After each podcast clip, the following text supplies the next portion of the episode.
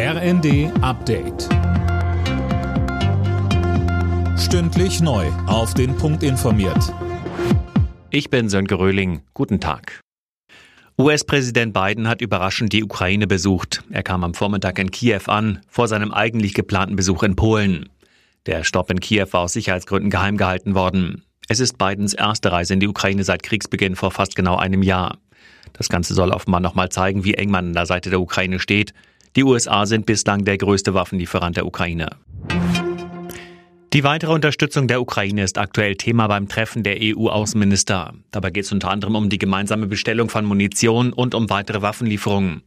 Michael Roth, der Vorsitzende des Auswärtigen Ausschusses, sagt im ZDF. Während wir jetzt fast ein Jahr lang über immer neue Waffensysteme gesprochen haben, geht es jetzt darum, dass wir unsere Unterstützung verstetigen. Und dabei spielt die Munition eine ganz entscheidende Rolle. Es geht auch um Instandsetzung, um Reparatur. Und da bedarf es enger Abstimmung mit der Industrie.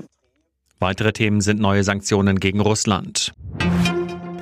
Bei der Deutschen Post lässt Verdi ab heute über flächendeckende und unbefristete Streiks abstimmen.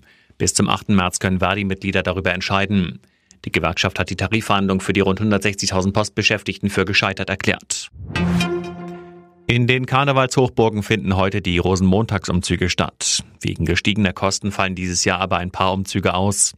In Rheinland-Pfalz liegt das auch an neuen Sicherheitsregeln, so Karl Ludwig Fess, Präsident des Bundes Deutscher Karneval. Es haben ja verschiedene Kommunen auch abgesagt wegen den Sicherheitsauflagen. Aber die Masse der Umzüge findet statt. Ich finde das auch gut so. Man hat äh, Lösungen mit Kommunen gefunden, auch in den anderen Bundesländern. Und wir werden sicherlich einen tollen Rosenmontagsumzug, einen tollen falschen Dienstagumzug, als auch am Sonntag ganz, ganz viele Umzüge auch in der schwäbisch-alemannischen Fastnacht sehen.